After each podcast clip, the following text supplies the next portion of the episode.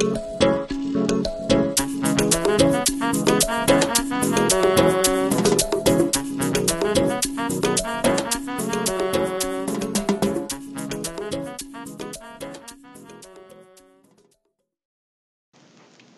und herzlich willkommen zu einer weiteren Folge meines Podcasts Die Stressmanagerin. Mein Name ist Stefanie Schaffner. Ich bin zertifizierte Trainerin für Stressmanagement und Coach für Burnout-Prävention und ich freue mich sehr, dass du heute wieder dabei bist. Ich freue mich total, dass du es geschafft hast, meine Liebe. Vielleicht stellst du dich ähm, in ein paar kurzen vor, ganz kurz, wer bist du und was tust du? Vielleicht kennt der eine dich noch nicht. Und ähm, ja. Ja, genau, ich nehme das Wort jetzt einfach mal an mich. Ähm, genau, ich bin Anastasia Bahne, 22 Jahre alt. Das hört sich immer an wie in so einer Vorstellungsrunde. Irgendwie so alle Fakten erstmal runterplappern.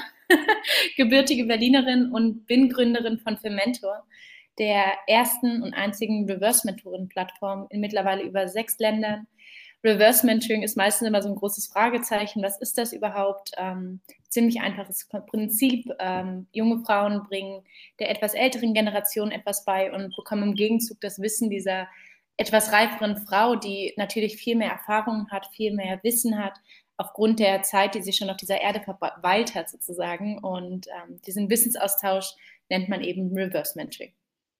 Genau. War interessant. ähm, ich will auch gleich mal in das Thema Stress einsteigen. Du bist ja heute in meinem Podcast zu Gast, die Stressmanagerin. Und da wollte ich dich persönlich mal fragen, dich persönlich. Also es ist, ich hatte neulich erst ähm, Burnout-Anzeichen und da war auf jeden Fall diese Arbeit, also dieses Unternehmen großziehen. Man muss sagen, für Mentor ist mittlerweile sieben Millionen Euro wert. Das heißt, da steckt natürlich innerhalb von eineinhalb Jahren unglaublich viel Arbeit. Also zu sehen, wie meine Freundinnen alle studieren und sich stressen wegen einer Bachelorarbeit, ist für mich so ein bisschen unvorstellbar manchmal. Das klingt arrogant, ist aber überhaupt nicht so gemeint, ähm, weil es eben darum geht, dass ich einfach so viele Thematiken behandle, mich um so viele Frauen kümmere. Wir sind über 1000 Frauen bei Mentor die ich alle versuche täglich zu managen. Es kommen immer mehr Frauen dazu. Das heißt, diese Arbeit, die mir Spaß macht, in der ich aufgehe, stresst mich aber auch unglaublich. Und ähm, ich habe mir in eineinhalb Jahren bis vor zwei Wochen kein einziges Mal Urlaub gegönnt, sondern habe wirklich durchgearbeitet. Das war natürlich auch Corona geschuldet, weil es einfach nicht ging mit Wegreisen, also wegfahren und einfach mal so ein Ausschalten. Und das habe ich jetzt wirklich für zwei Wochen gemacht. Und es war so balsam für meine Seele, einfach mal runterzufahren und zu entspannen und eben nicht aufs Handy zu schauen. Ich habe währenddessen, während meines Urlaubs trotzdem drei E-Mails beantwortet und drei oder vier Talks gegeben. Das heißt, so mit diesem hundertprozentigen Abschalten kann ich noch nicht, aber das stresst mich dann halt auch wieder. Und daran müsste ich noch arbeiten. okay. Wow, das ist ja super spannend, deine Reise mit Fementor. Ähm, ich kann nachvollziehen, äh, wie das ist, wenn du, wenn du selbstständig bist und Gründerin bist und so weiter und so fort. Wie bist du denn persönlich in dieser Corona-Zeit mit Stress umgegangen? Wir haben jetzt gerade das erste Mal seit anderthalb Jahren kurz verreist gewesen. Was hast du denn für dich getan während Corona, um dich so ein bisschen wenigstens zu entstressen?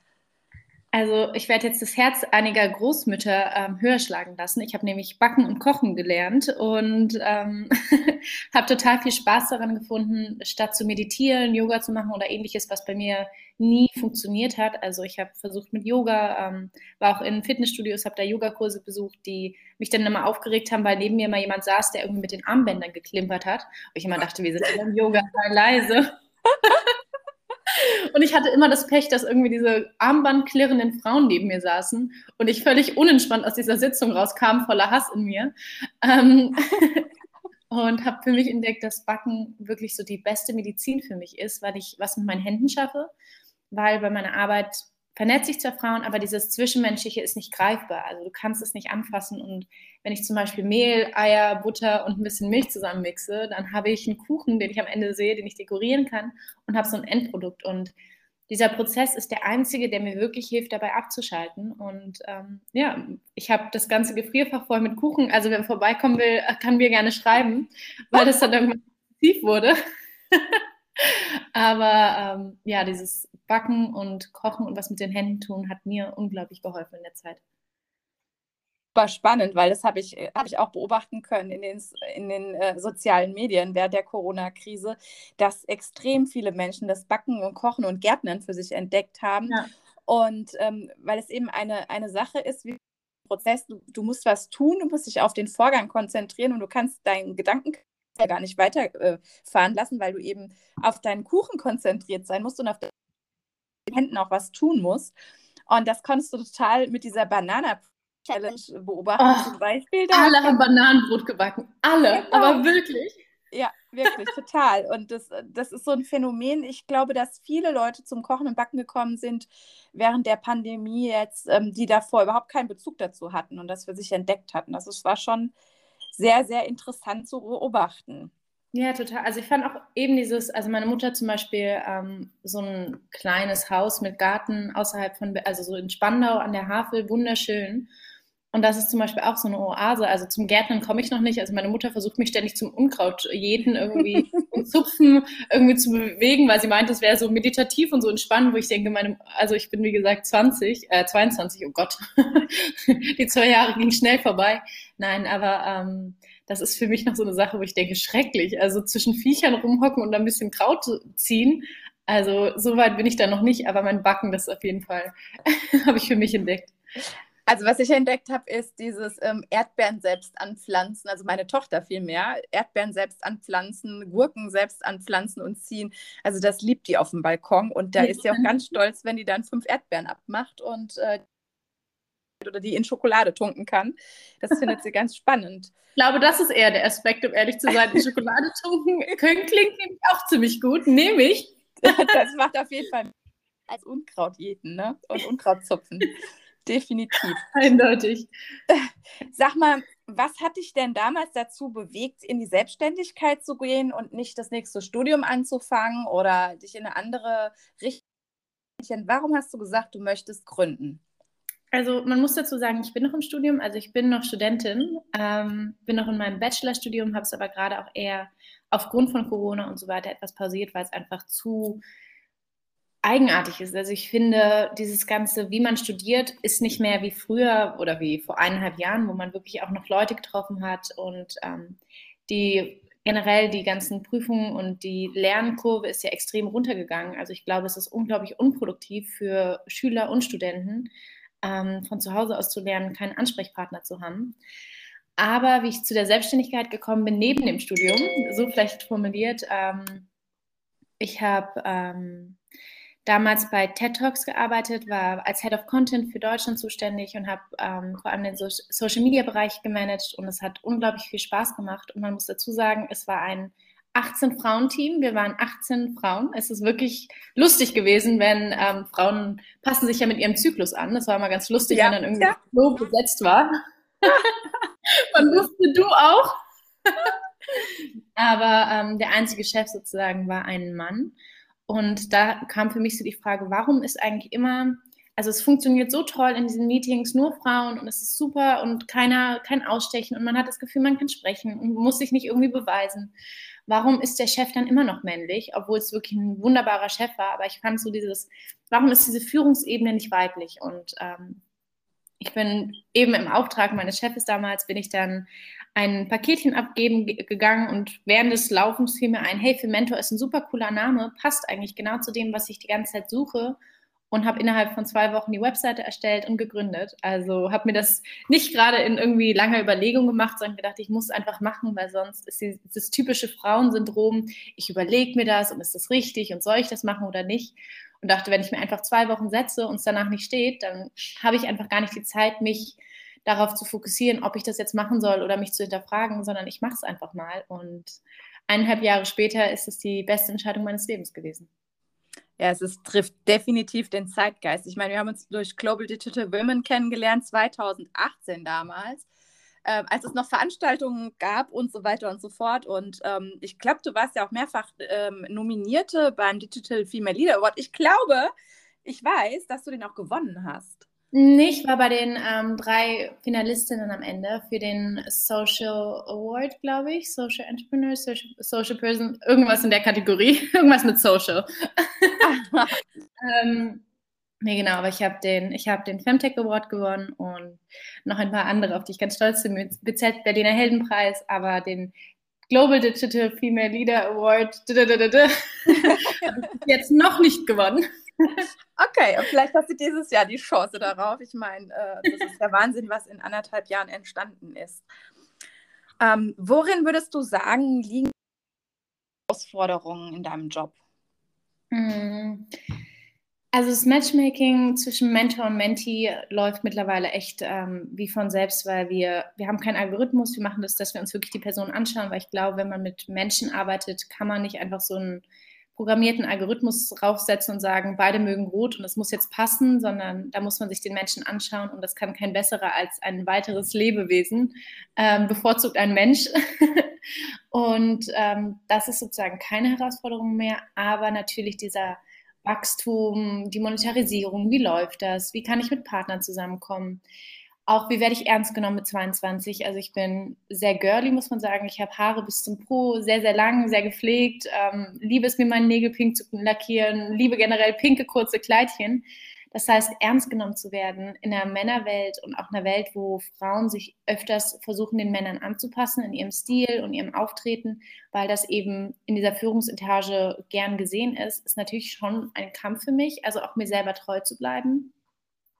Bin zum Beispiel ähm, auf Instagram mit 18.000 Followern auch als Influencerin unterwegs und das ist natürlich sind so zwei Welten, die so aufeinander crashen. Also wenn du Gründerin bist, hast du nicht sexy zu sein. Und wenn du Gründerin bist, hast du nicht Bikini-Bilder auf deinem Instagram zu haben. Und das finde ich so schrecklich, weil das eine schließt das andere nicht automatisch aus. Das ist, ich habe, glaube, Bikini-Bilder mit 18, 17, 18 gepostet.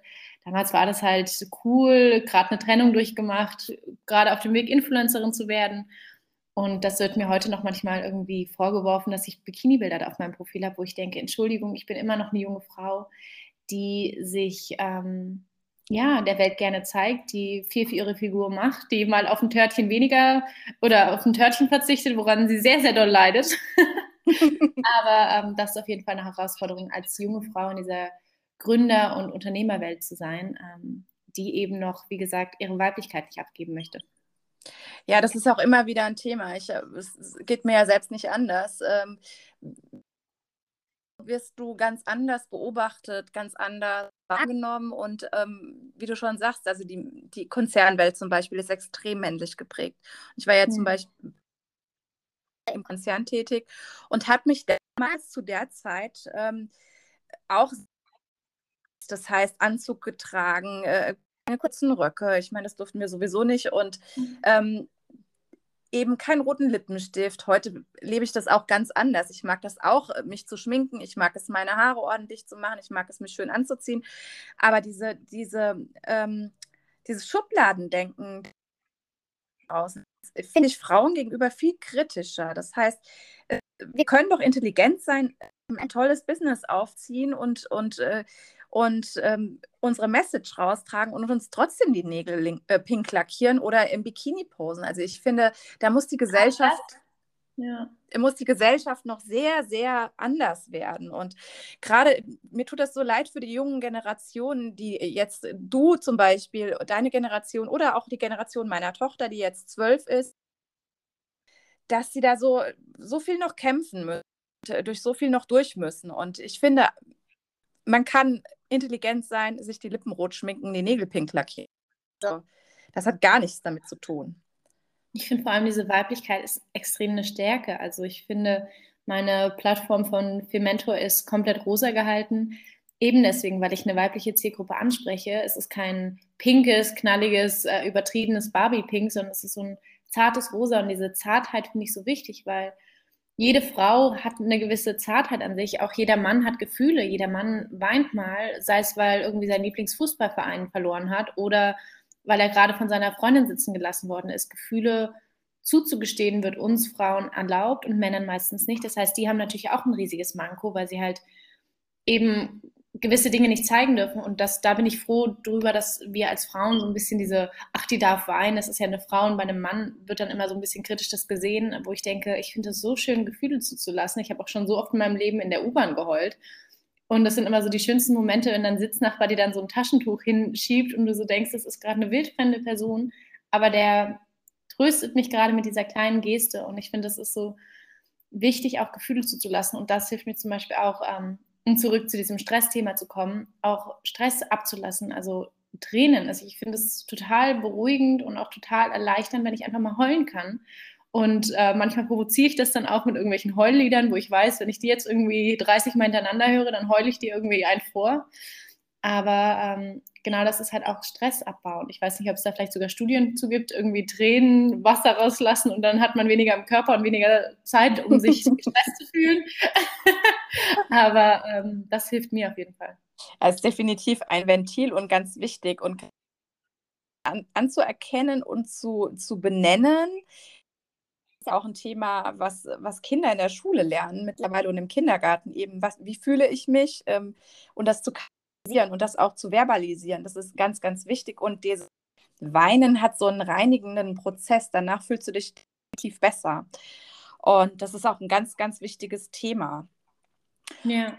Würdest du sagen, dass deine Generation immer Stress umgeht, als es zum Beispiel die Generation deiner Eltern getan hat? Ich glaube, wir gestehen es uns eher ein. Also ich kenne in meinem Freundeskreis fast niemanden, der keine Therapie macht. Also das ist immer so. wir sind natürlich auch Generationen Trennungskinder und Patchwork-Families. Ähm, das heißt, ich weiß nicht, ich sage es glaube mit, ähm, meine Eltern haben sich mit zehn getrennt, saß ich dann damals bei der Caritas und hatte dann mit so sechs anderen Kindern Gespräche, warum jetzt unsere Eltern sich getrennt haben und dass es doch was Gutes ist, weil da, da, da, da, da. Ähm, ich glaube, dass sie halt viel mehr und viel früher Stress ausgesetzt werden. In einem Maße, dass unsere Eltern uns mehr mit einbeziehen, was einerseits natürlich unglaublich gut ist, weil wir eben verstehen, okay, Trennungen, wie funktioniert das? Wir müssen jetzt auch unseren Partner dieser Familie beisteuern. Vielleicht verliebt sich die Mama neu, das ist auch eine Stresssituation für Kinder. Ähm, das hat ja die Generation meiner Mutter zum Beispiel gar nicht gehabt. Also meine Mama, mein Opa ist, glaube 92, 93 und ist halt noch mit seiner Frau verheiratet. Und das ist, damals ist man halt zusammengeblieben und hat an Dingen gearbeitet. Ob das vielleicht immer richtig war, weiß ich nicht. Aber wir sind viel mehr, also meine Mutter zumindest ist viel mehr damit groß geworden. Die Familie ist halt stabil und meine Probleme regel ich mit mir oder kann halt meine Eltern vielleicht fragen. Aber auch nicht wirklich, weil damals war ja auch viel mehr so dieses, hierarchische, ähm, meine Eltern und ich stehe da drunter und muss die respektieren, was natürlich immer noch heutzutage ist. Aber ich finde, heutzutage kann man seinen Eltern auch mehr freundschaftlich begegnen, was ich super gut finde. Ähm, aber wie gesagt, ich glaube, das sorgt schon auch für diesen Stressmoment, dass man eben auch eine, in der Mutter vielleicht eine Freundin sieht und dass dann manchmal auch anstrengend wird, diese Grenzen zu wahren und dann nicht irgendwie sich mitstressen zu lassen, wenn bei ihr zum Beispiel was nicht läuft oder Steuererklärungen ansteht und du so denkst, warum ist meine Mama jetzt so genervt?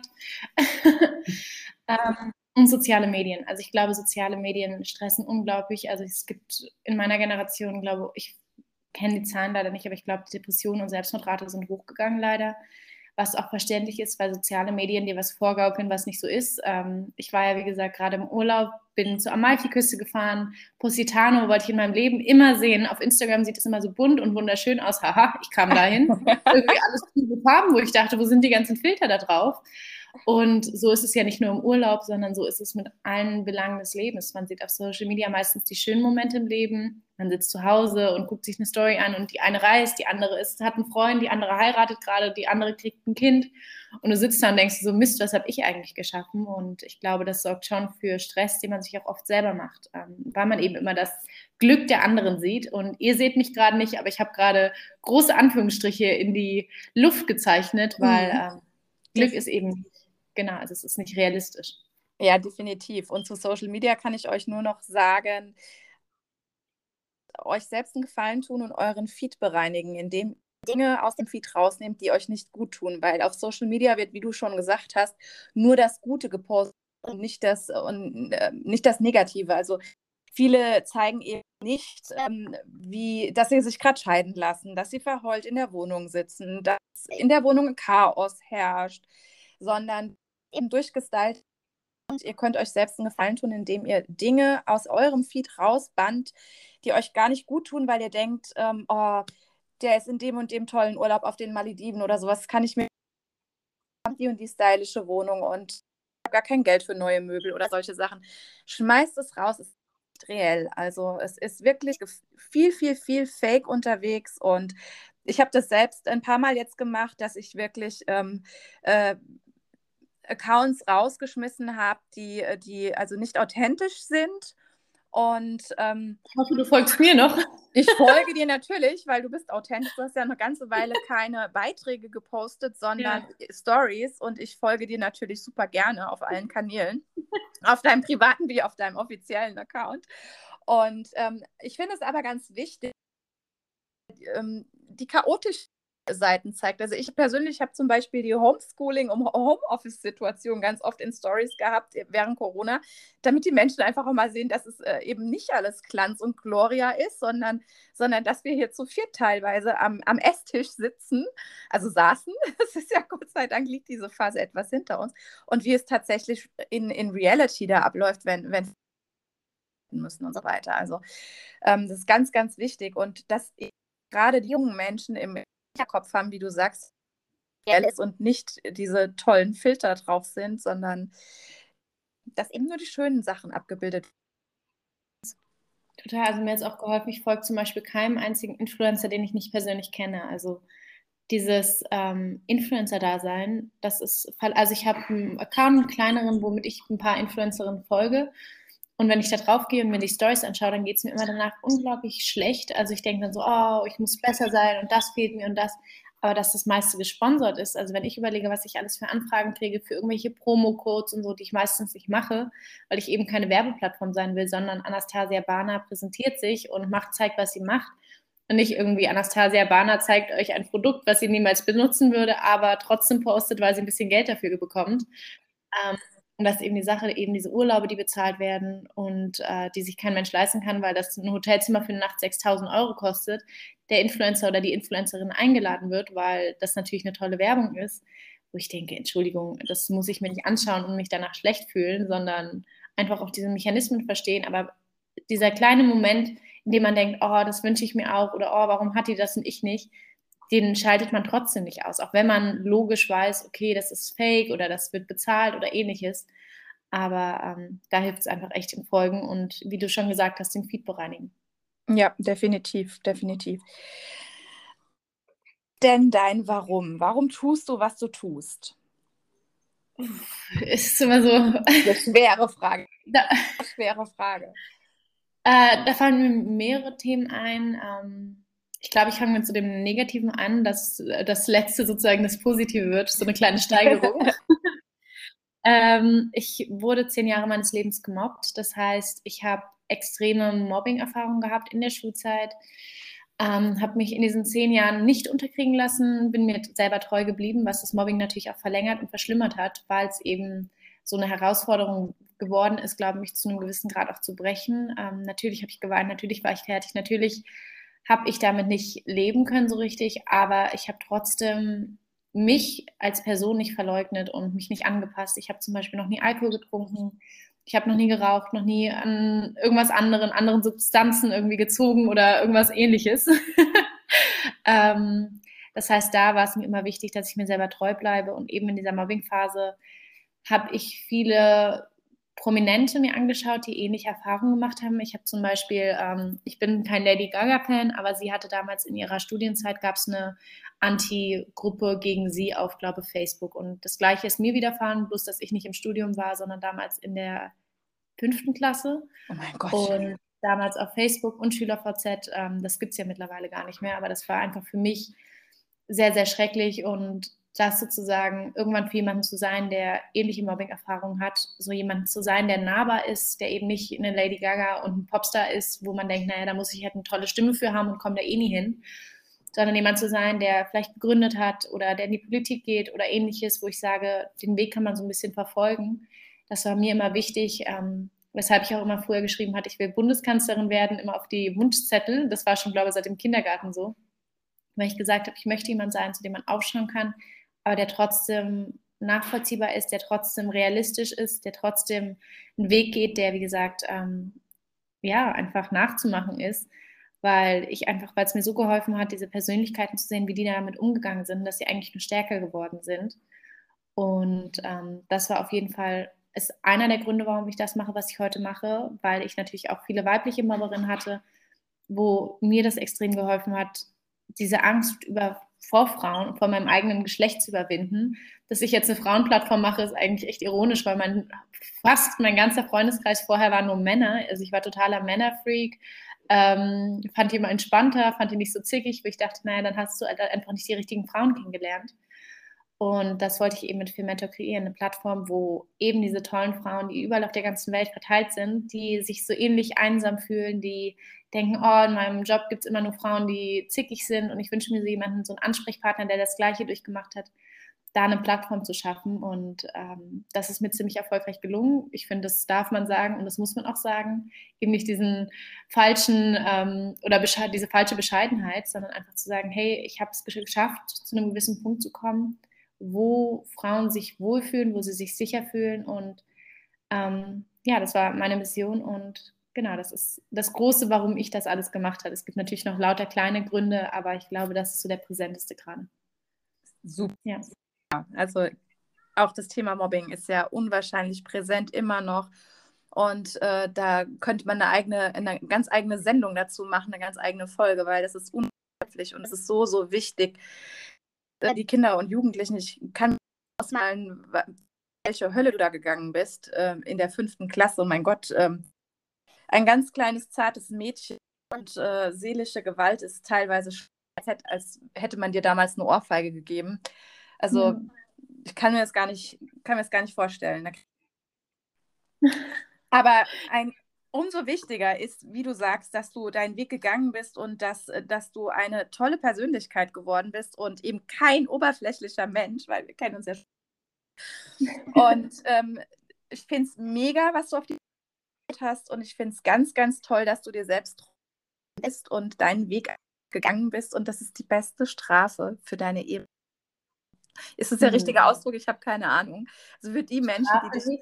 Ist, also ich glaube auch, also ich habe eine meiner ersten und frühesten Mobberinnen getroffen, irgendwie glaube vor zwei oder einem Jahr und die war magersüchtig, sah man einfach, also über diesen Faktor konnte man gar nicht hinwegsehen, äh, sah ziemlich fertig aus und so weiter und so fort und da war einfach so der Moment, wo ich Mitleid hatte, weil ich dachte, das Problem des Mobbings liegt nie bei der gemobbten Person, es liegt eigentlich genau. im Mobber, dass er irgendwie Unsicherheiten hat oder ja einfach ähm, vielleicht zu Hause das gleiche Erlebnis nicht anders kämpft und das, oder kennt und da es dagegen kämpft, ist natürlich keine Entschuldigung und es hat für mich sehr, sehr lange gedauert. Manchmal ist es noch, dass ich in Räume komme, wenn gelacht wird, dann denke ich, oh Gott, es geht jetzt um mich, was total bescheuert ist, weil ich niemanden in diesem Raum kenne.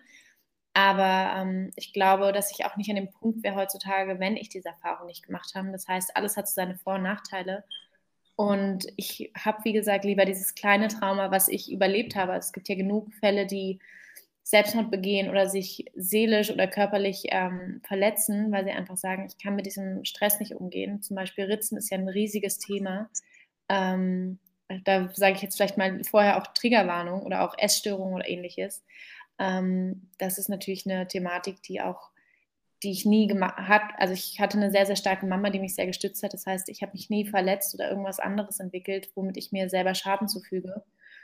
Und das tut mir unglaublich leid, wenn Menschen nicht das Gleiche haben, weil das ist einfach, du bist eben wieder extremen Stress ausgesetzt und das mit jungen Jahren, wo du dich, dich gerade selber findest, wo du in die Pubertät kommst, wo du überhaupt nicht weißt, was hormonell gerade bedingt abgeht. Du kriegst das erste Mal deine Periode, ähm, hast die ersten Stimmungsschwankungen und dann auch noch Mobbing. Also das ist wirklich eine Stresssituation, wo ich verstehe, warum manche Leute da echt ähm, ja, dran auch zerbrechen zu einem gewissen Grad. Ja, ja, definitiv. Und vielleicht auch äh, unbedingt äh, Hilfe von außen brauchen und sich dann an jemanden wenden, an eine Vertrauensperson wenden, die da weiterhelfen kann.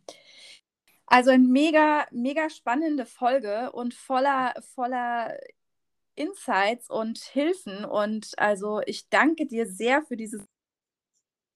Ich bin super happy, dass du mein Gast warst. Ich bin und sehr, sehr happy, dass ich dein Gast sein durfte. und ich finde, da kann sich jeder raus mitnehmen und, und ähm, ganz viel Spaß beim Anhören. Und ja, ich werde euch äh, verlinken, wo ihr die liebe Anastasia überall findet ihre Website verlinken und ihre Infos. Und wir freuen uns, wenn es euch gefallen hat. Ich danke und dir, meine Liebe. Ja, genau, genau. Ich habe gehört, sie wird demnächst ein Café eröffnen. Nein, Spaß. wer weiß. Never say never. Wenn ich meinen Stress in den Griff kriege, dann schon. Ja, wer weiß. Vielleicht sollten wir ein Fee-Mentor-Café eröffnen in Berlin oder so. Ich habe Ideen. genau, wo sich die Frauen tatsächlich vor Ort vernetzen können. Das wäre doch oh was. Oh mein Gott. Ich schreibe schon mal nebenbei mit. Ja, genau, super. Nice. Einen wunderschönen Tag, genieße die Sonne und vielen, vielen Dank, meine Liebe. Vielen, vielen Dank dir. Und ich wünsche dir, wie gesagt, auch einen sehr, sehr sonnigen Tag. Liebe Grüße an deine erdbeerpflückende Tochter und ähm, sie soll eine Schoko-Erdbeere für mich mitessen. Definitiv, ich werde es ausrichten. Bis bald. Tschüss. Bis bald. Ciao. Wenn dir diese Folge gefallen hat, hinterlasse mir doch gerne eine positive Bewertung. Für mehr Infos besuche meine Website www.diestressmanagerin.com oder vernetze dich sehr gerne auf den sozialen Medien wie LinkedIn, Instagram oder Facebook mit mir. Ich freue mich, wenn du beim nächsten Mal wieder einschaltest.